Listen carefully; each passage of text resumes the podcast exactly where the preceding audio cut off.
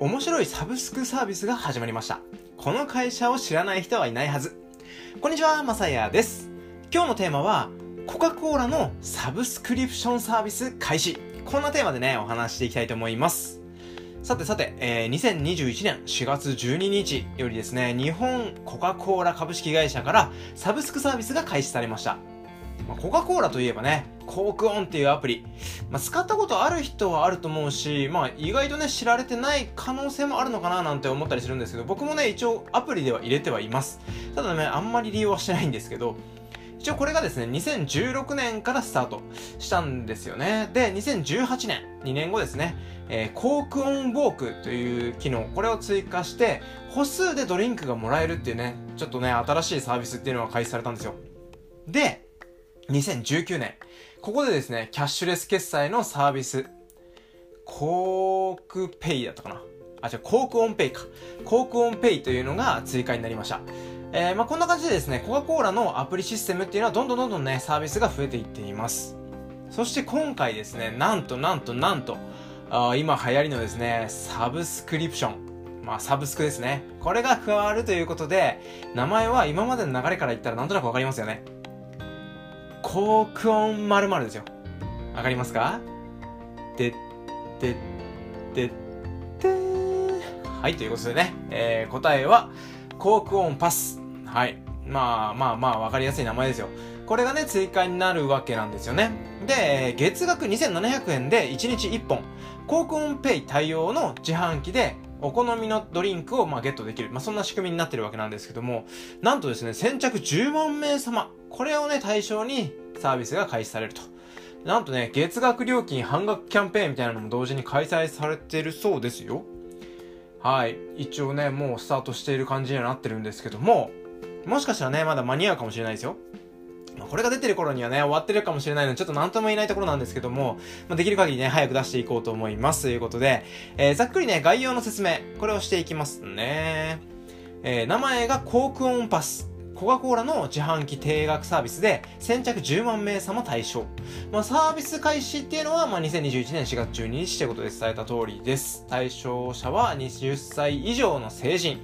えー、対象コークオンペイ対応自販機で、えー、定額2700円と。もちろんね、税込み価格です。で、毎月1日にね、自動決済で、えー、Apple Pay ご利用の方は、翌月のね、1日以降に手動で更新することによって継続利用もできるということでした。まあ、月額2700円なのでね、毎日1本交換となると、1ヶ月30日で計算したら1本あたりまあ90円とか、まあそれぐらいになるのかなと思うんですけども、毎日ね、自販機でドリンクを購入する人にとっては少しだけお得なのかなと思います。まあ冷たいものね、すぐ飲めるとかっていうのは、これからの時期いいのかななんて思ったりしますよね。まあ、コークオンのね、アプリ活用をする人、これが増えることによって、コカ・コーラ側にもメリットが出るっていう、まあ、そんな感じなのかなっていったところです。で、少しね、前に話題になったサービスで、JR 東日本が展開する1日1本、ペットボトル飲料を受け取れるサービスっていうサブスクあったと思うんですけども、エブリパスっていうやつですね。はい。これ、覚えてますかね？そもそもサブスクって何っていう人に、まあ、説明するっていう感じになっちゃうんですけども、まあ、商品とかね、サービスっていうのを一回こっきり購入するわけではなくて、企業とか使用契約、まあ、こういうものを結んで、えー、毎月毎年契約更新みたいな感じでやっていくことによって、一定期間、まあ、その利用している期間だけ商品とかサービスを利用できるっていう、まあ、そういう仕組み。これがまサブスクになるわけなんですけども、もうここ最近だとね、本当にあ割と当たり前に使われているサービスになってきたかなと思います。はい。まあ、定額課金みたいな言い方もしますよね。日本人でね、なずみ、なずむ？なずむのあるはい、馴染みのあるサブスク、サービスっていうと何あるかっていうとですね、まあ、新聞とか、どうですかね。これ定期購読なんてしてる人、まあ結構ね、もう本当にあの、おじいちゃんおばあちゃんの家とか行ったら、まあ、まだね、全然新聞購読してる人多いと思うんですけど、意外とね、ここ最近の若者たちは新聞あんまり読まないっまあ、読んだとしても、あの、ネットで見れちゃうとかね、ネットで定期購読なんていう人もいたりはするんですけども、これもね、サブスクに当たります。はい。で、まあ、ここ最近だとね、本当に音楽からもう雑誌、漫画、映画とか動画もそうですよね。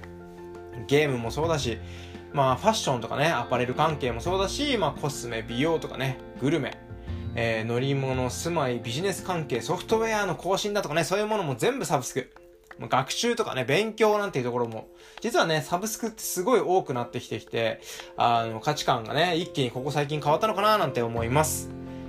ね、えー、まあもう5分ね、喋っちゃった。まあすごい喋っちゃいましたね。えー、去年のね、4月のデータによると、なんとですね、国内サブスクサービスの市場っていうのが、2020年度ですね、えー、去年、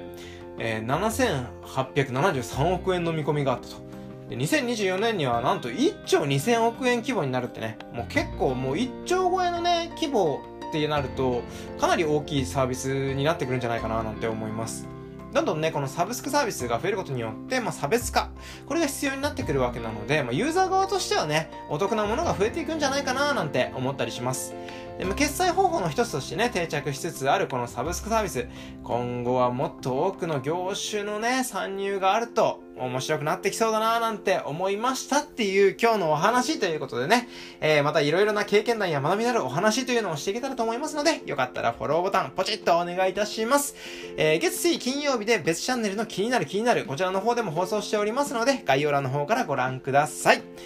えー、少し長くなってしまいましたが、ご清聴ありがとうございました。それではまた次の放送でお会いしましょうバイバーイ